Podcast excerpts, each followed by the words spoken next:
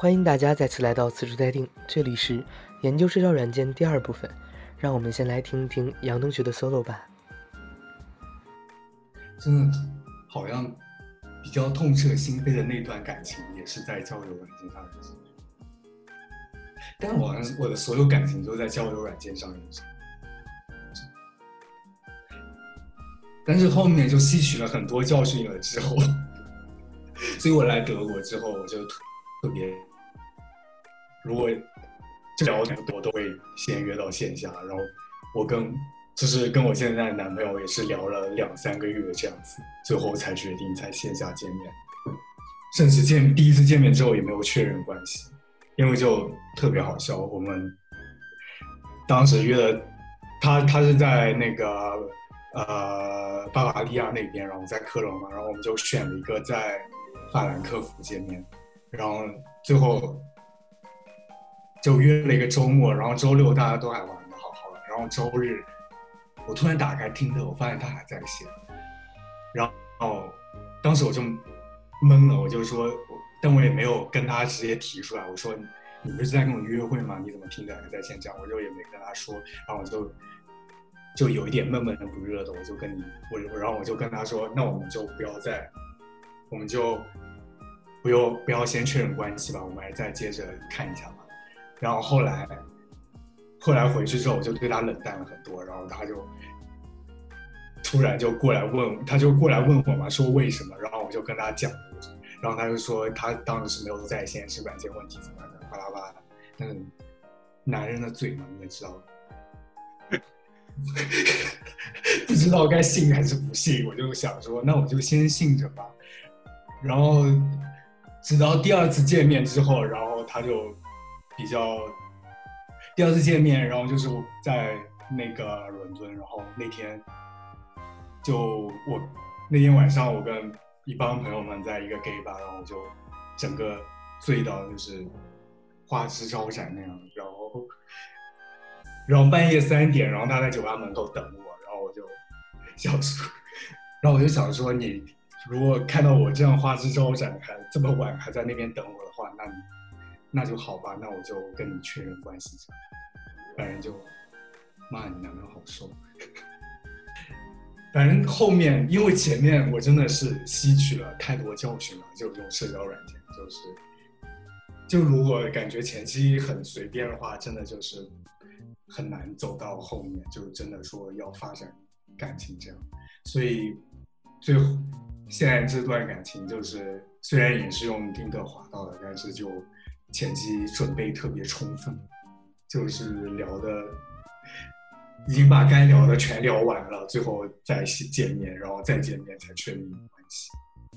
万一该聊的都聊完了，见面的时候发现这个人的长相不对头怎么办？对啊，所以当时我就特别紧张，你知道吗？然后见面之后发现是比照片胖一点。但嗯，胖一点还好吧，至少长得是对劲的。长得就是对劲的，就胖一点，对，还算运气比较好，没有差到哪里去。我们在聊的时候，我就是因为他是用中文跟我聊的，但我线下见到他，发现完全他不会讲中文，就很尴尬。真的吗？那他都是用那个自动翻译软件，那个。跟我聊的，但他因为学过半年的中文，所以他会稍微校对一下，就是显得很蛮自然的。我们其实也是聊了蛮久，嗯，所以我还蛮同意说，嗯，前期要推慢一点，你后面才能发展下来。就是刚来就搞上的，后面都发展不下去。对，大概百分之九十九。那你们有没有从痛彻心扉的经历中吸取哪些教训呢？你为什么一定要我们痛彻心扉啊？本来是要说的，后来又没有说。就痛彻心扉也是到了后面才发现的不对，也不是说，虽然也是因为前期进展的特别快，就第一次见面就搞上了。就所以，所以后面可能就觉得我是个很随便的女孩。所以开头就是要矜持一点，是吗？对啊，我现在回想，真的很难不要一见面就搞上。就是我说看对眼，看不对眼就算了，就看对眼的，基本上第一次见面都会搞上。你想，大家都知道，心知肚明是奔着找对象的目的来的。如果第一眼大家都觉得看对眼，那不就是就可以深入发展？好像也没有什么，也没有什么其他可以猜测的。但你要知道，对方是不是也是跟你一样，是同一个目的的。这个是一个事情，另外一个事情就是说，就是如果你一见面就跟你就跟他搞，然后就会，他到后面就会不怎么珍惜你，不知道这样说的行不行？就是说，就觉得，嗯，想跟你搞你就来了，那我就不想跟你搞，那我就走。啊，那。这样很贱哎，就是又要又要先搞，然后又觉得别人搞了之后，什么就是好像很随便，就很难。嗯，我的话，我跟我前女友分手，我她也没有告诉我具体是为什么，但我猜是因为她不太想搞我，因为我可能她不太想做第一个搞我的人吧，她就觉得压力很大。哎呀，我也懂这种。嗯，因为我我也不太愿意跟那个就是没有经验的人搞在一起，我会觉得好像会有压力，这样是吗？怕你怕对方过于投入，如果如果他们不是以那种找一段特别稳定的关系为目的的话，碰到特别投入的对方可能会觉得比较苦恼。但我觉得没关系，嗯。安慰一下自己，你已经不太痛了，不痛了。嗯，挺好，反正会遇到合适的人的。什么啦？我已经开始总结了，我已经可能更绝望了，是怎么回事？什么月老之类的发言？我想想，我我前面的关系，我刚开始认识人都不是在线上的，然后。但居然也都是从性开始的，就是没有从谈关系开始，就是一个挺自然而然的一个发生。所以说，我觉得先先慢慢的磨合起来，就是你不要把它当做是一站式的那种服务，就是你 你你你，因为我觉得不太可能说是跟一个人。嗯，就是维持一段关系是没有经验就开始的，除非就是特别懵懂，然后双方道德感特别强，然后两边就达成共识，就觉得说，嗯，不要再就排他性的那种。但是我觉得，我前段时间跟一个朋友聊天，他就觉得说，关系这两个人是就是共识的就行，只是这种 共识会会变嘛，因为他谈到一些嗯开放性关系的这种。东西，我在社交软件上碰到特别多开放性的，就还有人是那个一对一对来邀请我，那我就觉得说，那我可能就玩的没有那么那个 大一点，但对他们来说是 OK 这样。就是你会相信在社交软件上面所建立的关系吗？你觉得会长久吗？我觉得你只要好好去维持的话，肯定是可以长久的。而且我说真的，我觉得现在线下的真的是没有什么可以发展的途径，就以后只能会是线上。线下你现在根本就是大概百分之一的几率，你是可以碰到那种比较好去维、比较呃可以一段比较稳定的关系。反而线上的关系，因为现在很多社交软件都跟你别的那种有的微信啊什么的绑在一起了。你只要加了你的微信，就等于是加入到你的一个生活小圈子里面去了。所以就是，既然都绑在一起了，如果都到都加微信这步，那肯定就是更加长。这也不是更加长，就是向稳定那一步发展。但我觉得不是线上线下问题，你线下认识的也是这样来得快去得快，只是大家可能多一层那种朋友的关系嘛。因为线下认识可能都是。基于朋友或者是认识一点的人这样发展起来的，除非是在外面那种，呃，旅游啦，或者是酒吧里认识，那不也就是来得快去得快？你你想一下这个途径，你见到之后加个微信，那不就转线上了吗？你就是只是刚开始的那个点不太一样。我觉得如果说没有这种成见，然后你就像正常那样维持，也是可以维持。我觉得话就是我周围很多朋友，呃呃，不管是结婚了的，还是说一起生孩子了的 partner，都是很多都是在软件上认识的。嗯，所以我对这个还是有比较积极的看法。而且对于长久这个事情，我觉得没有特别大的必要。我不知道你们怎么想的，就是因为你整个的你自己的阶段会一直在变嘛。因为一直一起能走几年，已经算很幸运的了。而且扪心自问，你想一辈子都和一个人在一起吗？也有可能啊，就是我我的我也遇到过真爱啊，在那个上面就是呃很深爱的真爱的 那种 true love，但就是异地后来分开，对，所以啊，就是你想你自己用这个软件的态度，也许。这个软件上其他的用户就跟你的想法是一样的，那你们不就很合适？反而线下会更麻烦，就是你万一遇到朋友，然后你要是分开了，你朋友的朋友也都会知道，然后你旁边就知道说你们生活的点点滴滴之类的，因为你基本上重新认识一个人，你觉得会把。之前的东西复盘给他，你知道吗？就是 你得给他讲你以前发生的所有事情，然后你跟他这个人分开之后，他就会知道你所有的事情。那所有你所有的朋友都会知道你所有的事情，你知道吗？就是这个逻辑，就是就是不太想要跟太熟的生活圈子里面的人，嗯，有那那种太深入的那种这种关系的接触吧。你反而跟一个外面的人，就大家嗯都不需要太了解。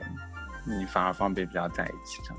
我觉得我懂你的那个观点，就是相当于你可以完全重新开始一个新的关系，你可以展现你自己想展现的一面。他他有些事情你不想他知道的，他就不用知道。嗯嗯，虽然后面可能还是会知道，但是你刚开始就会顺利一点。就是可能总体来说，我线上谈这种经验。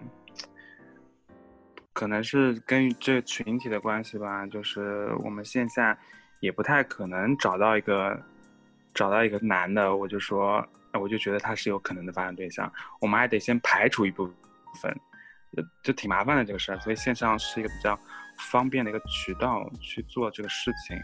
然后实际上线上使用之后发现也差不多呀，跟线下。你线下你还不能那种。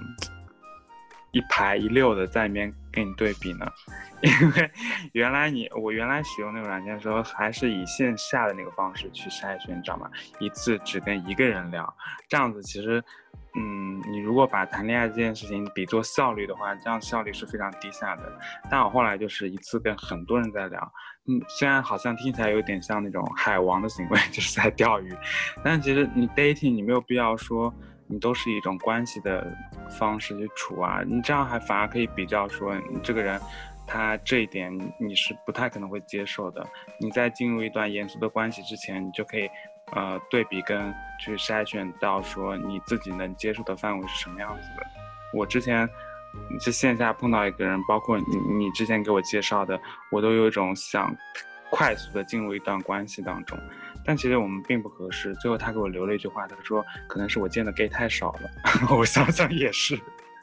后来长了见识之后，就会说啊，大家就是像原来你介绍给我那个人，我其实根本就不喜欢，但是我会强迫自己想要跟他发生关系。我也不知道我这是什么心态。因为线下的话，你得在一个短时间内集，就是集中大量的进行这个绘画。线上，你你可能几天才聊完那个。绘画全部内容，你知道吗？就是你有一个缓冲的时间，然后你你觉得那时候很尴尬，你可以回一个什么表情包之类的，不就好了？那可能在地域上有很大的关系。就是我在国内真的是很难去说和国男去发展一段很稳定的关系。也不知道是不是因为上海，还是因为国内的环境都这样，就感觉在那种比较非常快速，甚至有一点 toxic 的环境里面，大家都很难去专注在感情这件事情上。然后，尤其到了线上，就更加把整个注意力全部都涣散掉了。就像我感觉大家都是在同时聊很多人的，所以。大家筛着筛着，你也不知道被筛到哪里去了。欧洲可能大家都把它当做是呃一个很正式的社交软件来使用，所以相较之下，匹配到滑到的对象就会能往稳定那一块发展。会不会是因为你买了会员？嗯，也有可能。但我在国内，我记得我在国内好像也有买过会员，我买的是探马会员还是听的会员？反正我在国内，哦不对，我买的是阿罗哈会员。就阿罗哈是早期，也不算早期，就前几年，呃，同性恋比较流行的的那种听的。主主要我个人，我真的是很少去主动的。一，我现在几段比较稳定的经历，就是对方都是有在比较积极的和我互动，我才能说我也能给到反馈这样。但我的总结就是，大家前期一定要慢慢的发展。如果真的是，或者大家目的性就一定要明确，就是你上去你是要干嘛的？就是你如果是要嫁人的，那你就要奔着嫁人的方法论去做。如果你上去是要上那个，嗯，就是要去那个的话，那你就要往那个方法论去上，就是，就是目的要明确，然后用好方法，就是总会达到你想要的目的。我的总结的话就是，反正我现在我用了有一年左右吧，每一次不管是呃约见面还是真正的走在一起，都是非常奇妙的体验，就是和。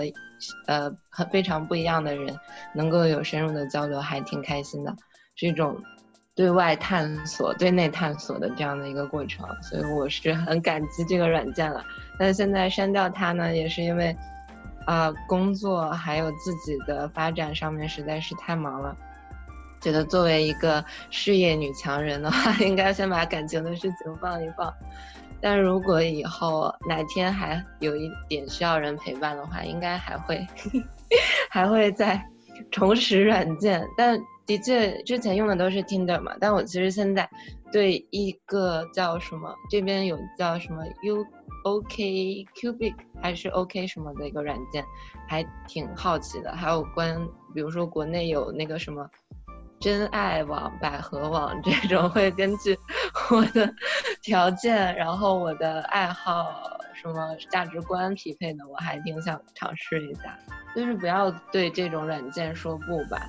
如果你不试的话，你永远都不知道；你试的话，觉得好累啊，那你就删掉它。嗯，就很简单。嗯，那我们今天的电台节目就到这里了。谢谢我们各位嘉宾分享自己的经历，希望能够给呃想要尝试社交软件的观众们打开一个新的世界的大门。希望大家都能够找到自己的真爱，线上线下都可以吧？可以跟机器人，也可以 AI，也可以。拜拜。晚安。